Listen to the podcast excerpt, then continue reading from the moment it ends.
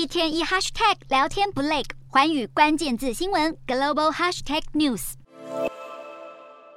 美债十年期殖利率二十六号下降到百分之四点零零六，但三个月期却罕见全天都超车，收在百分之四点零二五，让市场警铃大作，因为这正是联准会最关注的殖利率曲线倒挂。而今年下半年以来，两年期和十年期的美债殖利率曲线就已经一直处于倒挂的现象。如今美债长短期利差更进一步扩大，历史经验引发担忧，两年内美国经济会衰退。更有看法认为，将因此动摇美国联准会的升息脚步。不过，加拿大央行已经先缩手。二十六号，加拿大央行宣布升息两码，不但低于市场预期的三码，也比起九月和七月大大的放缓了脚步，并且表示通膨顽强，仍然需要再次上调借贷成本，但是升息周期已经接近尾声。无独有偶，同样在北美的墨西哥央行也有类似看法。早在去年中，墨西哥通膨飙到二年新高，让墨西哥央行启动了激烈的升息，累计幅度已经达到百分之五点二五，也就是二十一码。如今基准利率已来到百分之九点二五，有鸽派的墨西哥央行官员示警，货币政策不宜更加激进，以免伤害疲软的墨西哥经济。